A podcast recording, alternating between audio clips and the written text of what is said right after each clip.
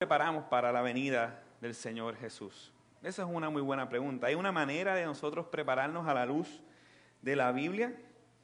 Pues precisamente Jesús utiliza una pregunta de los fariseos para mostrarles a ellos cuál debe ser nuestra verdadera expectativa hacia, una, hacia el regreso del reino del rey y cómo debemos prepararnos para ese gran día. Así que vamos a Lucas 17, versículos 20 al 35, al 37, perdóneme. Vamos y nos ponemos de pie para leer la palabra del Señor en reverencia a su palabra. Dice Lucas 17, 20 al 37. Habiendo preguntado los fariseos cuándo vendría el reino de Dios, Jesús les respondió y dijo, el reino de Dios no viene con señales visibles. Ni dirán, mirad, aquí está, o allí está, porque he aquí, el reino de Dios está entre vosotros. Y dijo a los discípulos, vendrán días cuando ansiaréis ver uno de los días del Hijo del Hombre y no lo veréis. Y os dirán, mira allí, mira aquí, no vayáis, ni corráis tras ellos. Porque como el relámpago al, al fulgurar resplandece desde un extremo del cielo hasta el otro extremo del cielo, así será el Hijo del Hombre en su día. Pero primero es necesario que Él padezca mucho y sea rechazado por esta generación. Tal como, está, tal como ocurrió en los días de Noé, así será también en los días del Hijo del Hombre. Comían, bebían y se casaban y daban en casamiento hasta el día en que Noé entró en el arca y vino el diluvio y los destruyó a todos. Fue lo mismo que ocurrió en los días de Lot. Comían, bebían, compraban, vendían, plantaban, construían. Pero el día en que Lot salió de Sodoma, llovió fuego y azufre del cielo y los destruyó a todos. Lo mismo acontecerá el día en que el Hijo del Hombre sea revelado. Ese día el que esté en la azotea y tenga sus bienes en casa, no descienda a llevárselos. Y de igual modo, el que esté en el campo no vuelva atrás. Acordaos de la mujer de Lot. Todo el que procure preservar su vida la perderá y todo el que la pierda la conservará. Os digo que en aquella noche estarán dos en una cama, uno será tomado y el otro dejado. Estarán dos mujeres moliendo en el mismo lugar, una será tomada y la otra dejada. Dos estarán en el campo, uno será tomado y el otro dejado. Respondiendo ellos le dijeron, ¿dónde, Señor? Y él les dijo, donde está el cuerpo, allí también se juntarán los buitres. Pueden tomar asiento.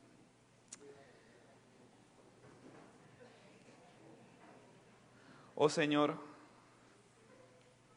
oramos tu palabra. Examina nuestro corazón, Señor. Si hay pecado dominando nuestra vida, quebranta nuestro orgullo. No queremos esperar tu llegada abrazando la maldad de este mundo. Queremos esperar tu llegada abrazando y confiando en tu palabra. Te pedimos perdón por todas las veces que te fallamos, y lo tomamos a la ligera y no tomamos con seriedad tu palabra, Señor, ayúdanos en nuestra debilidad. Oramos esto sabiendo que ante tu palabra vamos con confianza, pero también confesando nuestra necesidad de ti. Ayúdanos a ver a través de estos pequeños versículos la grandeza de tu llegada y cómo debemos esperarla. No como la mujer de Lot, no como muchos la esperan hoy en día, sino como tú has dicho en tu palabra. Ayúdanos en el nombre de Jesús. Amén. A la luz de este pasaje me gustaría ver tres aspectos sobre el reino de Dios. El acercamiento del reino de Dios y tu preparación en mi primer aspecto. El segundo, el rechazo del reino de Dios y tu preparación. Y el tercero, la, la inminencia del reino de Dios y tu preparación. El tema de hoy inicia con una pregunta de los fariseos a Jesús. ¿Cuándo vendrá el reino de Dios? Y uno puede decir, bueno, es una muy buena pregunta, pero es la pregunta más fuera de lugar que encontramos en, este, en estos pasajes del Evangelio de Lucas. Desde el inicio del Evangelio de Lucas, Jesús no solo viene anunciando las buenas nuevas del reino de Dios, sino que por medio de la predicación y los milagros, Él demostró que el reino había llegado, que Él era el rey esperado por muchos. Y desde antes que Jesús empezara su ministerio, Juan el Bautista empezó a proclamar arrepentidos y creer en el reino de Dios, porque el reino de Dios se ha acercado a vosotros, el gobierno del Señor, el reino, el dominio. El mismo Jesús en Mateo 4 dice claramente que el reino de los cielos se ha acercado, arrepentidos y cree en el reino de los en, en el Hijo de Dios. Las dos señales que dan como evidencia de que el reino de Dios ya había llegado era la predicación que Jesús estaba haciendo y los milagros que Jesús estaba haciendo. Eran los dos distintivos por el cual la gente se supone que supiera que el reino de los cielos había llegado. Pero los fariseos no querían ver. O mejor dicho, la expectativa que ellos tenían del reino de Dios era una expectativa muy diferente a lo que la Biblia apuntaba. Si tú lees el profeta Daniel en el capítulo 2, versículo 44, él dice, el Dios del cielo levantará un reino que no será jamás destruido. Y yo me imagino la mente de estos fariseos esperando el espectáculo más grande. Un ejército de miles y miles y miles llegando a conquistar con un rey bien empoderado, con unas armas antes nunca vistas. Y esa era la idea que tenían los fariseos en ese momento, a la expectativa de la llegada del rey que dice aquí Daniel capítulo 2 versículo 44. Ellos esperaban un lugar teniente, un jefe, un lugar, un jefe militar al mando para destruir a los enemigos de Israel en aquel entonces, el pueblo de Roma. Ellos estaban mucho tiempo por el yugo del gobierno romano. Y de repente se presenta un carpintero.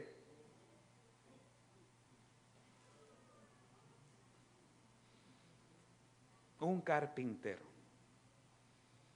que había evidenciado milagros, que proclamaba la verdad de Dios, que su vida era intachable, sin pecado, a diferencia de ellos mismos. Hermoso, pero un poco absurdo para muchos de los fariseos, lamentablemente. Los ideales religiosos de aquel tiempo, las expectativas que ellos tenían de lo que habría de ser el Mesías, chocaba con lo que Jesús estaba explicando en el Evangelio de Lucas. Los ideales y los anhelos personales de los fariseos habían entenebrecido y torcido la imagen de la llegada de Jesús a la tierra. Pero hermanos, eso es lo mismo que nos pasa a nosotros hoy en día. Muchos de los que estamos aquí hoy en día nos, sumergimos en ideas falsas, evangelios falsos, no porque pensamos que están mal, sino porque se atan a nuestras ideas, a nuestros paradigmas, a nuestros anhelos del corazón. Por ejemplo, cuando miramos el Evangelio de la Prosperidad que te promete villas y castillas y Walt Disney World todos los días, pues cualquiera quiere escuchar maravillas así y corren a, a los falsos maestros para abrazar esas ideas falsas porque te traen calma en un mundo caído, porque te traen emociones de tranquilidad, porque tu sueño es un sueño egoísta que solamente apunta a tener dinero y dinero y más nada. Pero cada cual adora al Dios que hay en su corazón. Por eso es fácil a, a llamar a gente por medio del falso evangelio de prosperidad. porque Porque promete cosas que la Biblia no promete. Promete las cosas que tu corazón desea. Es un bombito al pitcher. Fácil.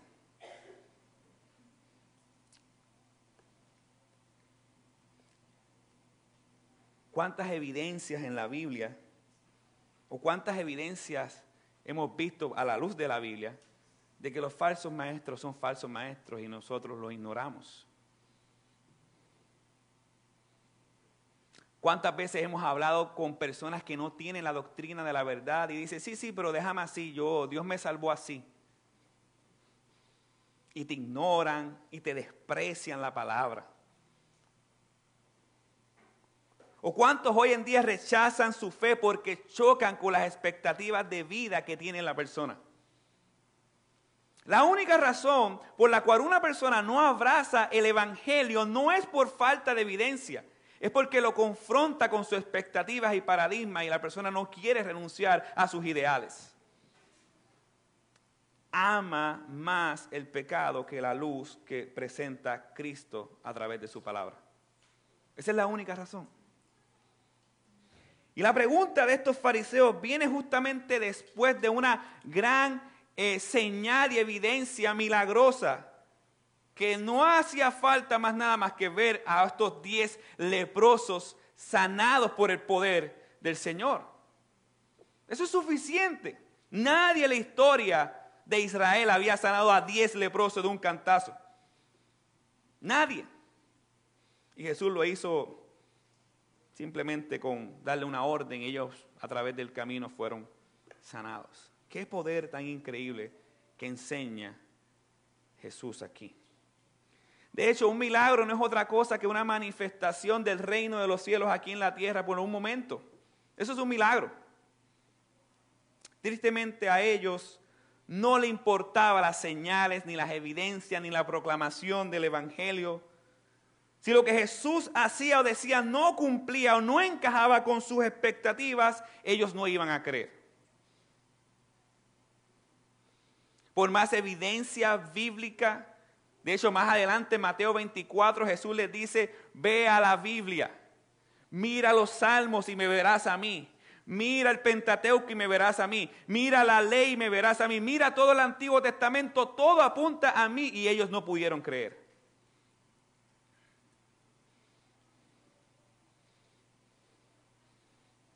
La pregunta que nos deja en este corto versículo es, ¿por qué muchos de los que estamos aquí no creemos en Jesús? O lo creemos como lo cree la mayoría del mundo, un diosito, un papito, pero no el Dios de la Biblia. Cuando vemos el Dios de la Biblia, que es exclusivo, un solo camino, una sola verdad, una vida, yo no, no soporto eso. Yo quiero Dios y Buda. Yo quiero Dios y la Virgencita. Yo quiero Dios y esto, y Dios y lo otro, y Jesús y aquello. Jesús es único. Jesús es el único Dios verdadero. Él es exclusivo. Un solo camino, una sola verdad, una sola vida. La gente no soporta eso. Porque la gente se adora a ella misma y no quiere adorar al Dios de la gloria. Nosotros estamos en esa gente y luchamos con nuestro pecado de adoración propia.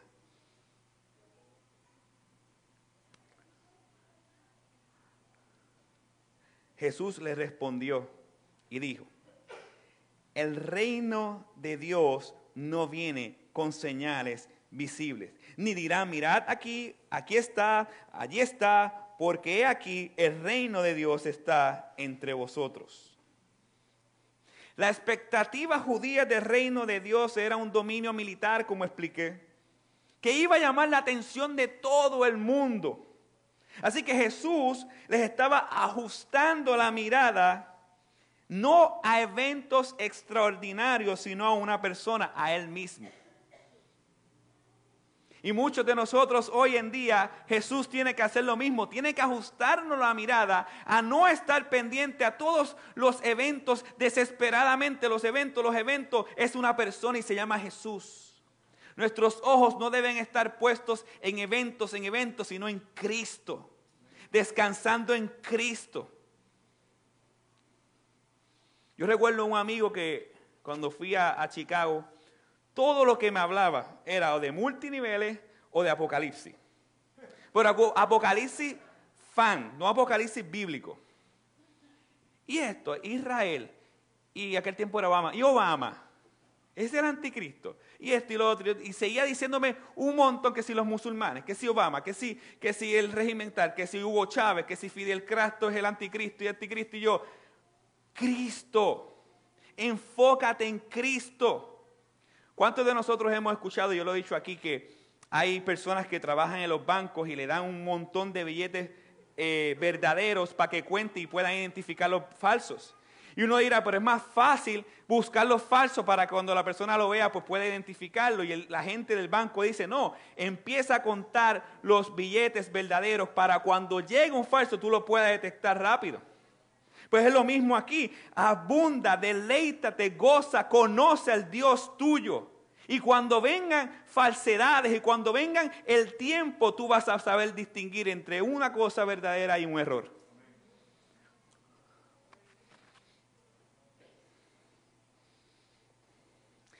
La llegada de Jesús en la tierra es el inicio, dije el inicio, del establecimiento, el gobierno de Dios en la tierra. Y uno puede decir, Andrés, pero vea, tengo una duda. Dios no es soberano por todos los siglos y los siglos. Dios no es el gobernante. Sí. El reino de Dios es el reinado de un Dios eterno y soberano sobre todo el universo. Dios es el monarca de toda la creación. Salmo 103, 19. El Señor ha establecido su trono en el cielo y su reino gobierna sobre todo. El rey Nabucodonosor declaró, el reino de Dios es eterno. Toda autoridad existe y ha sido establecida por Dios, dice Romanos capítulo 13, versículo 1. Así que, ¿qué quiere decir esto del reino de Dios ha llegado? ¿Cuál es la diferencia del gobierno de Dios sobre la creación versus esto que está diciendo de establecer el reino de Dios o que ha llegado, como dice el Evangelio de Lucas? Pues en los decretos soberanos de Dios, Él permitió que el pecado y la muerte gobiernen sobre el género humano. Desde Génesis capítulo 3, el pecado entró al mundo y por consiguiente la muerte, pero Dios hizo una promesa que vendría a aniquilar las obras de Satanás, a dominar no solo el pecado, sino también la muerte. Y Jesús es el inicio de ese gobierno. No un gobierno literal, ejército, sino un gobierno en los corazones de aquellos que han creído y se han arrepentido de sus pecados. Es el gobierno de que si Dios venció el pecado, si Jesús venció la muerte, por consiguiente nosotros no seremos dominados por el pecado, ni tampoco la muerte nuestro fin. Ese es el nuevo gobierno que Dios ha establecido por medio de la vida, muerte y resurrección de Jesús. Ese es el gobierno que está diciéndole Jesús a los fariseos que ha llegado, donde ya el pecado no podrá tener dominio sobre aquellos que han sido declarados sus hijos, sobre que ya la muerte no será un final horrible, sino el comienzo o la continuidad de la vida eterna prometida. Gloria a Dios. Así que cuando dice el reino de Dios ha llegado, nos habla de un periodo que se llama el reino parcial o el ya pero todavía no, o el reino invisible del Señor, no importa cómo lo llames, es un periodo de tiempo parcial, donde todos aquellos que han creído en Jesús, todos aquellos que han sido arrepentidos, ya el pecado no tendrá dominio ni la muerte. Así que la pregunta no es si Jesús llegó a la tierra y comenzó a establecer su reino. La pregunta es que si Jesús llegó a tu vida y ha establecido su reino en tu corazón. Esa es la pregunta más importante. ¿Quién gobierna tu vida? ¿Quién es la persona que reina en tus decisiones? ¿Quién es la persona que guía tu vida? ¿Eres tú misma? Hay una mala noticia para ti. Tú estás gobernado por el príncipe de la potestad del aire, el que ejerce dominio sobre los hijos de desobediencia, se llama Satanás. ¿Tú piensas que tú misma te gobiernas? No hay problema, piénsalo. De la abundancia del corazón hará la boca. ¿De dónde salen los malos deseos, los homicidios, los asesinatos, la envidia, la mentira? Del corazón. Tú necesitas a Cristo con urgencia. Y ese es el mensaje aquí establecido. No se trata de cómo será, cuándo será, sino es que si yo soy, si yo he conocido el Evangelio de Jesucristo, y no hablo del tiempo que llevo asistiendo a una denominación, hablo de una relación verdadera con el Señor y con la iglesia de Cristo. En esta etapa del reino, nuestra preparación inicia acercándonos a Dios por medio de su Hijo Jesús. Es la forma de nosotros prepararnos. No puedes esperar a un reino si no tienes el rey. Y la manera de tener al rey es arrepintiéndote de tus pecados y creyendo en Jesús como tu único Señor y Salvador. Es la manera de acercarte a Dios. La única manera. No hay otra manera.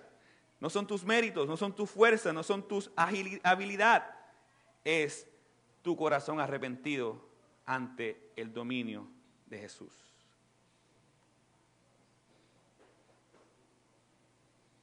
Pero no solo eso, familia. Lo que presenta el texto no significa que todo va a estar muy bien, sino que dice que el rey debe ser rechazado antes de su regreso.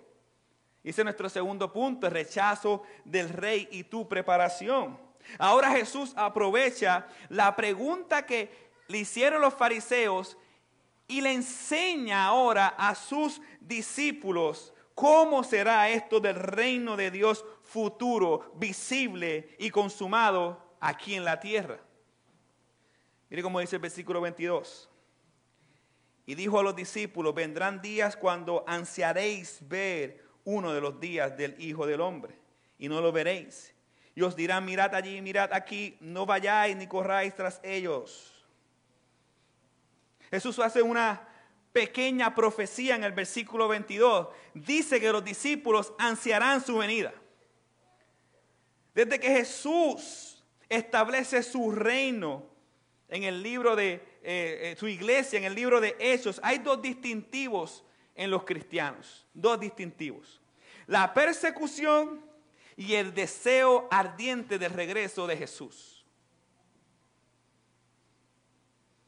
Y al día de hoy estas marcas continúan en la iglesia de Jesús. Todo verdadero creyente en una escala mayor o menor sufre persecución.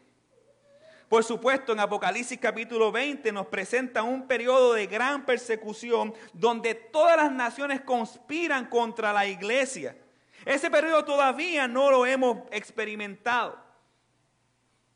Pero desde que se fundó la iglesia, la iglesia ha sido perseguida en gran manera.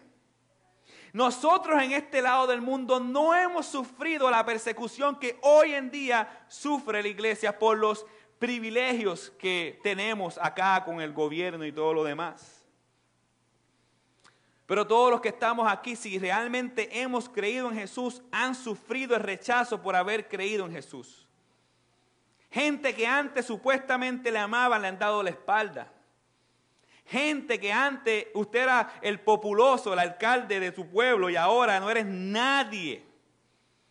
Ahora pasa desapercibido. Se lo digo yo, yo era alcalde de Carolina. Mi, esposa no está por ahí, ella sabe. Todo el mundo me conocía. Llegaba a todos lados, hasta en quebradillas iba yo y la gente me conocía. Pero gloria a Dios que ya la gente no me conoce, sino que Jesús es el que me conoce. Todos nosotros vamos a pasar dificultades. Aquel que anhele vivir una vida, una vida piadosa va a ser rechazado. Y si quieres escuchar otra cosa, hay otras denominaciones que te dicen que vas a parar de sufrir y todo lo demás. Pero la Biblia no dice eso. En el mundo tendréis aflicciones. Eso es una afirmación, eso es una promesa de Dios. ¿Qué dice otra? Tranquilos, yo he vencido el mundo. Esa es nuestra esperanza. No es el no sufrir. Nuestra esperanza es Jesús en medio del sufrimiento.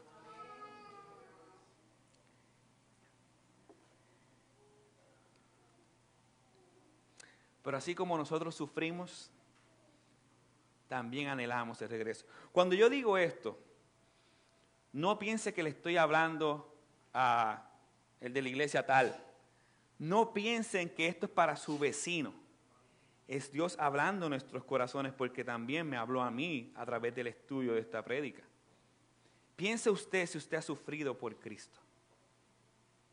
Piensa usted si usted anhela fervientemente el regreso de tu amado Señor y Salvador. Preocúpese si eso no es su corazón. Eso es lo que quiero tratar de que ustedes entiendan. Nosotros nos preparamos para el regreso de nuestro Señor anhelando ese regreso. Yo estaba leyendo un libro hace poco que decía por qué el cristiano no le tiene miedo a la muerte. Porque el cristiano desea estar donde su Señor esté. Y tu mayor anhelo no es tanto que si muero, que si no muero, tu mayor anhelo es estar por la eternidad abrazada de Jesús por siempre y para siempre. Ese es el distintivo. Nosotros tenemos una esperanza. En los libros apócrifos, cuando Andrés iba a ser asesinado, dice en la, la historia, comenta la historia, que mientras iban los chacales a llevarlo a ser crucificado y asesinado, él les estaba predicando. Y con una sonrisa miraba la cruz anhelándola y esperándola. ¿Quién puede hacer semejante locura? Solamente la obra de Dios, porque Dios estaba en él y él anhelaba estar con él.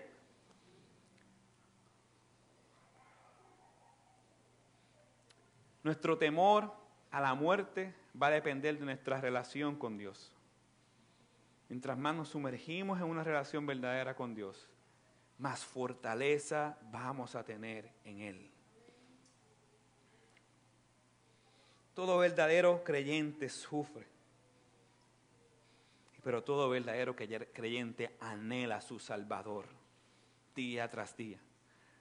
Cuando un creyente peca, aparte de pedir perdón genuinamente y arrepentirse, lo que quiere es salir de este mundo y estar con su Señor y Salvador.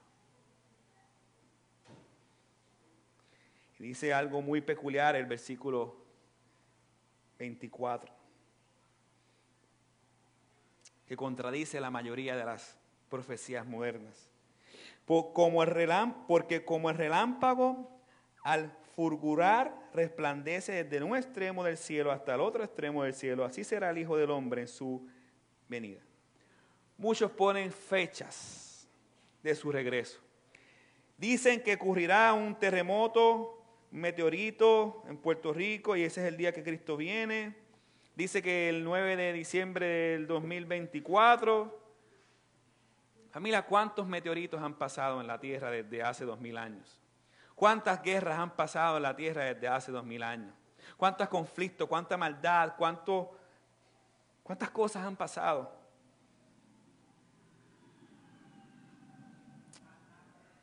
El fin de los tiempos no inicia cuando venga un evento X. El fin de los tiempos inició cuando Jesús vino hace dos mil años. Ese fue el detonante, la marca de que Jesús ya está a la puerta, de que ese sería el fin de los tiempos. Y desde entonces la iglesia ha estado a la expectativa de su regreso. Y eso sí está bien estar a la expectativa de su regreso. Pero debemos de tener cuidado de que cada cosa que pase significa que Cristo viene. Podemos convertirnos en falsos profetas al estar diciendo cosas como esta familia. Cristo ha de venir en cualquier momento, punto. Ahora mismo puede venir, en cualquier momento. como un relámpago inesperado hacía de regresar nuestro Señor. Hay personas que se preocupan más por las profecías que por su propia vida.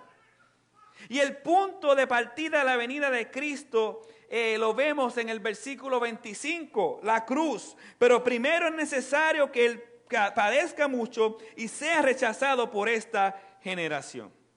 En la cruz es donde el mundo es condenado, en la cruz es donde el mundo es salvado. La resurrección de Jesús es el inicio del reino por medio de la proclamación del Evangelio. El reino establecido en el corazón de aquellos de los que creen como un anticipo de su reino aquí en la tierra en un futuro cuando Él regrese. Esto es como una preparación de aquí a lo que Él viene. Él está estableciendo su reino por medio de las conversiones de aquellos incrédulos.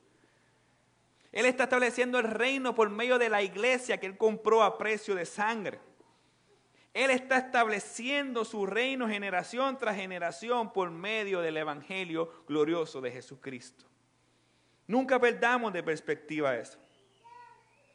A la luz de estos versos nos preparamos aceptando las implicaciones de ser un discípulo, sufriendo penalidades y dificultades y a la vez anhelando su regreso. ¿Estás dispuesto a seguirle por un mejor reino? ¿Anhelas que Jesús venga o te estás acomodando a este mundo? Qué gran peligro es acomodarse a este mundo como vimos o como veremos ahora con la mujer de Lot del versículo 26 al 37. El versículo 26 al 37, el texto nos muestra algo que nosotros debemos de aplicar a nuestra vida la inminencia del reino de Dios. Jesús ha de venir en cualquier momento. Dice el versículo 26, tal como ocurrió en los días de Noé, así también será en los días del Hijo del Hombre. Génesis capítulo 6, el primer libro de la Biblia. Vaya conmigo un momento a Génesis capítulo 6. ¿Cómo es eso los días de Noé? Había muchos animales. Eso era. El énfasis son los animales. Génesis capítulo 6, el primer libro de la Biblia, versículos 5 al 8, mire lo que dice, para ver algunas características de la época del diluvio. Génesis 6, 5, 8. Y el Señor vio que era mucha la maldad de los hombres en la tierra y que toda intención de los pensamientos de su corazón era solo hacer siempre el mal. Y le pesó al Señor haber hecho al hombre en la tierra y sintió tristeza en su corazón. Y el Señor dijo, borraré de la faz de la tierra al hombre que, ha, que, he creado, desde el, desde el hombre hasta el ganado, los reptiles y las aves del cielo, porque me pesa haberlos hecho, mas Noé halló gracia ante los ojos del Señor. Miren algunas de las características. Mucha maldad, toda la intención de los pensamientos de su corazón era hacer el mal. Y si miramos el versículo 27 de Lucas, vaya conmigo nuevamente a Lucas, y si miramos el versículo 27 de Lucas 17, vemos otras características. Dice que comían, bebían, se casaban y se daban en casamiento, altendían que Noé entró en el arca y vino el diluvio y los destruyó. Todas estas características solo nos enseñan una cosa, normalidad. ¿O, acaso la maldad dejó de existir? Normalidad. El mundo en aquel entonces vivía de manera normal. Compraban, vendían, se casaban, pecaban. Normal. Normal. No había nada extraordinario cuando, cuando Noé comenzó a pregonar justicia. Por un lado había dolor de parte de Dios por la maldad. Pero el texto no dice que la gente estaba dolorida por la maldad, sino solamente Dios.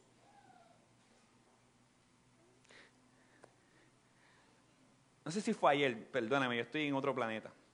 No sé si fue ayer o estos días, que descubrieron un almacén en Ponce, que salió por todas las redes sociales, YouTube, y la gente indignada. ¡Ah, este gobierno! ¡Ah! ¿Lo, vieron, verdad?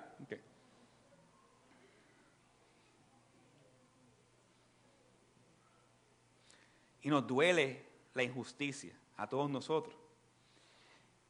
Pero, ¿por qué nos duele que nos hayan robado, ¿verdad? Por así decirlo, hayan truqueado, ¿verdad? Pero no nos duele y salimos a la calle a ahogar por los no, niños que asesinan cada 96 segundos en la barriga de su madre. Es como una doble moral. No sé si me están dando, si me estoy dando a entender.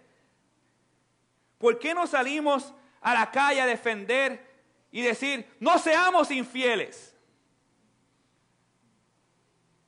Sean fieles a sus esposas y sus esposos. ¿Por qué no salimos y decimos eso? Ah, porque no nos conviene. Una doble moral.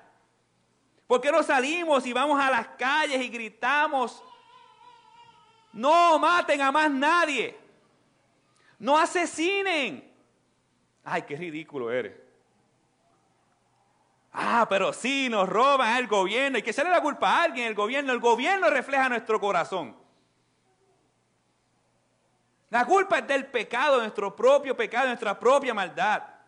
Cuando usted vea cosas como eso, desilusiónese de esta vida, de tú mismo, mírate al espejo y lo que somos capaces de hacer. Y aproveche y corra a Cristo, Señor, perdónanos porque mira, no es nuestra maldad. Mire el profeta Isaías cuando estaba predicándole a su nación diciéndole, ustedes han pecado, ustedes han pecado y de repente tiene un encuentro con Dios y dice, nosotros hemos pecado, nosotros hemos pecado. Hombre de labios impuros. Y era el hombre más íntero en su momento en aquel entonces. Ante la santidad de Dios no hay nadie justo. Todos hemos pecado, necesitamos a Cristo. Cuando usted vea cosas como esa, no empiece a decir el gobierno tal, el gobierno tal, aquel tal. Nosotros somos capaces de hacer eso y mucho más. Charles Spurgeon decía, si alguien opina mal de ti, no te apures porque si conociera tus pensamientos opinaría peor, algo así.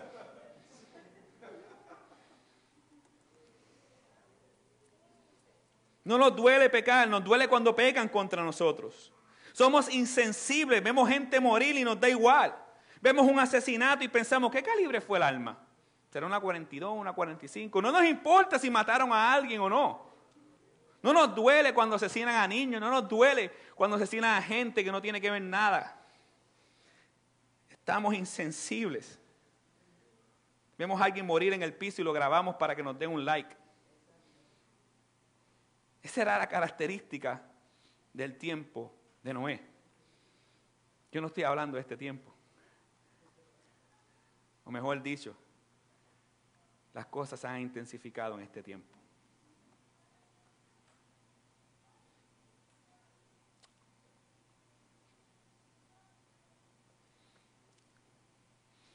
El día menos pensado comenzó a llover. Y Dios salvó a algunos por su gracia. Lo mismo pasó en el tiempo de Sodoma y Gomorra en el versículo 28. Fue lo mismo que ocurrió en los días de Lot. Comían, bebían, compraban, vendían, plantaban, construían. ¿Ven el paralelo? Épocas muy parecidas. Y aquí Jesús añade que compraban, vendían, plantaban, construían. Esto es un sinónimo de prosperidad. De hecho, cuando Lot se separó de Abraham, él no había llegado todavía a Sodoma y Gomorra, pero dijo, oh, por este es el camino que voy a tomar. Y vio tierras buenas, bonitas, y siguió, y siguió, y siguió, y su corazón terminó en Sodoma y Gomorra. Había mucha prosperidad.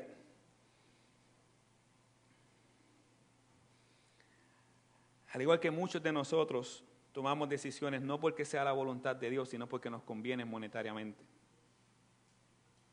Muchos de nosotros tomamos decisiones porque bueno, es que allá afuera las cosas están mejores. Sí, pero ¿conseguiste una iglesia? No, no, no, eso. Oh. ¿Y quién te va a pastorear? No, no, no sé. Oh. Ok. ¿Y en tu área hay una iglesia saludable? ¿Qué sé yo? Hay trabajo. Ok. Buena suerte. Nuestras decisiones no se basan en base a lo que mucho, lo poco, prosperidad, se basan en la voluntad de Dios.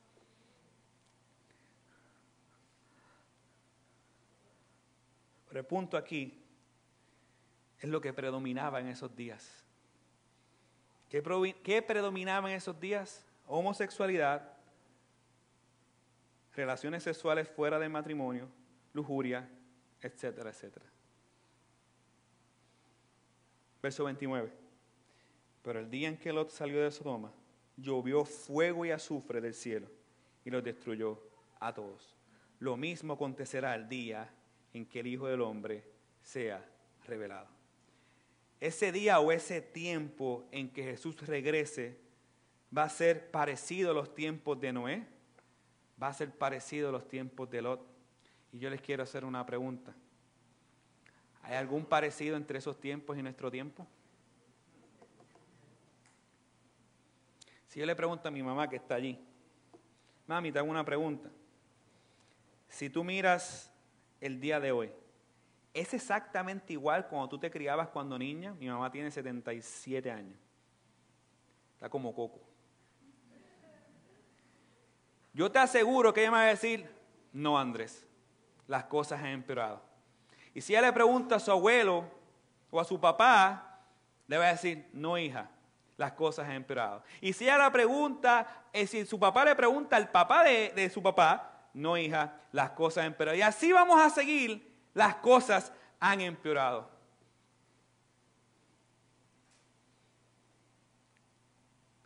La maldad, familia, ha empeorado. Los corazones se han entenebrecido aún más como Sodoma y Gomorra y como los tiempos de Noé. Todo normal, el pecado era normal. Así estamos nosotros viviendo hoy en día. Pero el énfasis aquí, vuelvo y repito, no son las señales, allá, aquí, es nuestro corazón. Es nuestro corazón.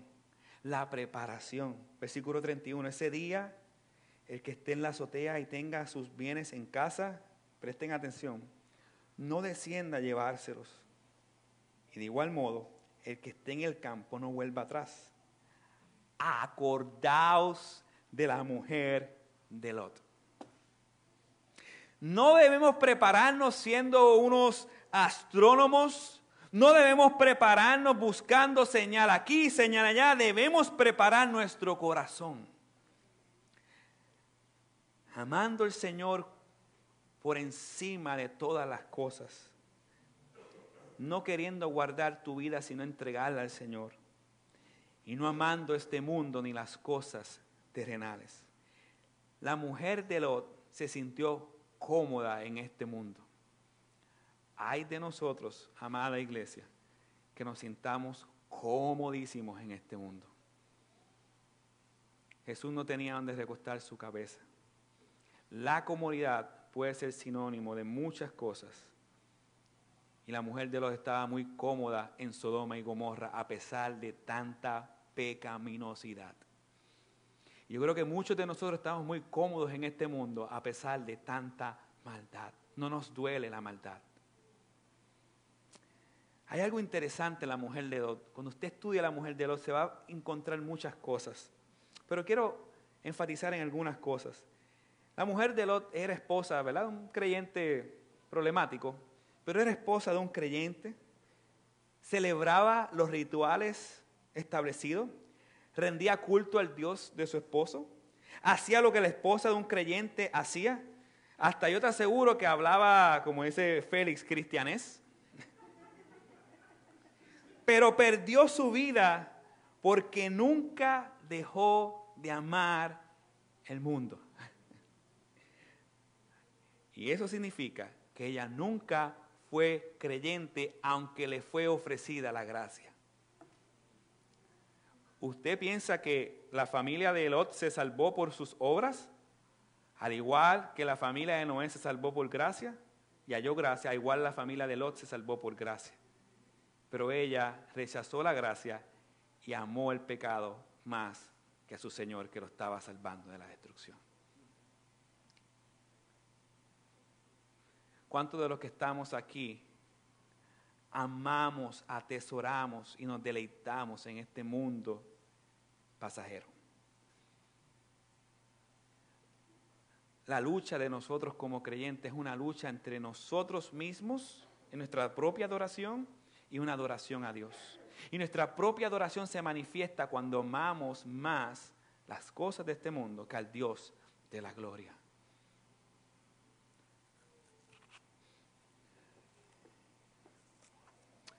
Tenía aquí, no lo tenía aquí, pero vaya conmigo a Habacuc, por favor. Habacuc capítulo 3. Habacuc está en el Viejo Testamento. Vaya conmigo a Habacuc.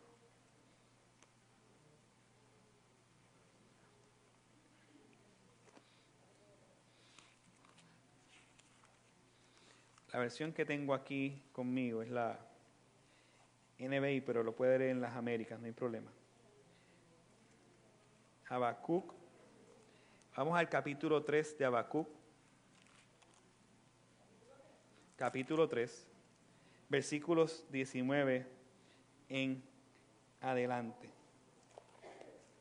Cuando lo tenga, diga amén. Voy a leer Habacuc, capítulo 3, versículo 17 al 19. Esta es otra versión, pero lo voy a leer aunque la higuera no florezca, ni haya frutos en las vides, aunque falle la cosecha del olivo y los campos no produzcan alimentos, aunque el aprisco no hayan ovejas, ni ganado alguno en los establos, aún así yo me regocijaré en el Señor, me alegraré en el Dios mi libertador. El Señor omnipotente es mi fuerza, da a mis pies la ligereza de una gacela y me hace caminar por las alturas.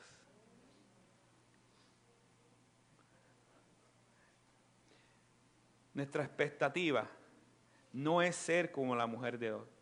Nuestra expectativa es, expectativa es deleitarnos tanto en el Señor, amar sinceramente tanto al Señor, que aunque este mundo termine, yo estaré seguro, porque es el Señor de mi salvación el que nos guarda. Aunque mi casa se derrumbe, aunque pierda mi trabajo, aunque pierda la cosa que más yo amo en este mundo, aún así yo me regocijaré en el Señor, me alegraré en el Dios de mi salvación. Porque lo que nos espera no es pasajero, lo que nos espera es Él mismo para siempre y por siempre. Versículo 33. Todo el que procure perseverar su vida la perderá. Y todo el que pierda, la, el que la pierda, la conservará. Aún así, nuestra vida debe pasar a un segundo plano para amar a algo que vale la pena. Y es Jesucristo. El problema es que nosotros al no conocer al Dios de la gloria, nos conformamos con cosas finitas que van a pasar. Pero cuando nosotros conocemos al Señor y vemos lo glorioso que Él es, todo lo demás se queda opaco ante su presencia y su hermosa gloria. Así como hubo gracia en los tiempos de Noé y en los tiempos de Sodoma y Gomorra, hoy también hay gracia por medio de las advertencias que nos hace el Evangelio. Corre a Jesús antes de que sea demasiado tarde. Porque así como hubo gracia en los tiempos de Noé y Lot, también hay y hubo juicio, como también habrá juicio cuando Jesús regrese. Mire lo que dice el versículo 34. Os digo que en aquella noche estarán dos en una cama, uno será tomado y otro será dejado. ¿Ve? Por un lado dice día, por otro lado dice tiempo, por otro lado dice noche, o sea que es un momento que va a cubrir todo. Estarán dos mujeres muriendo en el mismo lugar, una será tomada y otra será dejada. Dos estarán en el campo, uno será tomado y otro dejado. Los versículos 34 y 36 describen, al 37 describen la segunda venida de Cristo. Cuando venga a arrebatar a su iglesia para dejar caer el juicio sobre la tierra y hacer una tierra nueva, un cielo nuevo donde los creyentes estarán eternamente con Jesús. A los discípulos estarán tranquilos con Él. Pero la pregunta que hacen los discípulos aquí es una pregunta normal. Al ver todo el caos y todo lo que está pasando, ellos quieren saber dónde. Jesús responde con una frase proverbial, el dónde va a ser. Dice, donde esté el cuerpo, allí se juntarán también las águilas y los buitres. El puritano Matthew Henry dice en este punto que la frase pudo referirse a los enemigos de Cristo en el día final de la gran tribulación, los cuales serán muertos, como dice Apocalipsis 19, 21, con la espada que salía de la boca del, del montado del caballo, Jesucristo, y todas las aves se saciarán de las carnes de ellos. Así que no será en, en un lugar específico. Todo ojo le verá y toda lengua le confesará. Todo el mundo, en todo el planeta Tierra hay enemigos de Dios. Y todo ojo verá ese gran día. Unos serán salvados cuando venga la, la cega y otros serán quemados por la ira de Dios. La pregunta que debemos hacernos es, ¿dónde estamos nosotros con Dios? ¿Hemos creído en el Evangelio de Jesucristo? ¿Hemos entendido que Jesús vino a esta tierra a morir, a vivir la vida que tú y yo no podíamos vivir? ¿Hemos entendido que Jesucristo es el camino, la verdad y la vida exclusivamente? Hemos entendido que no hay otro Dios que no sea Jesús. Nos, hemos arrepentido de tratar de ganarnos el cielo por nuestras propias fuerzas. Nos hemos arrepentido de nuestros pecados y hemos corrido a Cristo como, su, como el Señor y Salvador, abrazado esa verdad en nuestros corazones, viviendo para Él el resto de nuestra vida. Si es así, gloria a Dios. Porque lo que nos espera es un reino inconmovible. Lo que nos espera es estar con Él para siempre.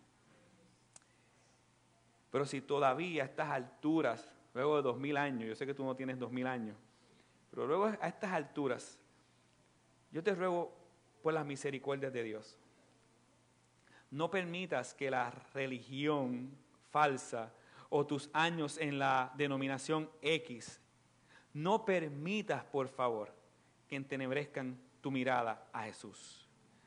Examina tu corazón a no ser que seas como la mujer de Lot que creía que creía, pero no creía.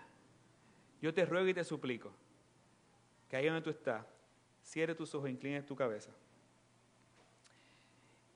y medites en esta enseñanza y le hagas una oración al Señor ahí en tu corazón. Señor, examina mi corazón. Yo no quiero ser como la mujer de Lot, acostumbrada a este mundo y acostumbrada a la religión. Yo quiero ser una persona que se ha rendido a la gracia de Jesús. Que lo que le espera es un reino eterno. Por favor, Señor, perdona mis pecados y mis ofensas. La mejor manera de prepararnos no solamente es anhelándote, no solamente es deseándote, también examinando si hemos creído. Yo te ruego, Señor, que todos los que estemos aquí podamos ser un reflejo de tu gloria y anunciar las virtudes de aquel que nos llamó de las tinieblas a la luz y, pregonar y proclamar el reino del Señor Jesucristo que pronto ha de venir. No sabemos cuándo, pero lo que sí sabemos es que tú estarás con nosotros para siempre. En el nombre de tu Hijo amado Jesús, oramos. Amén. Y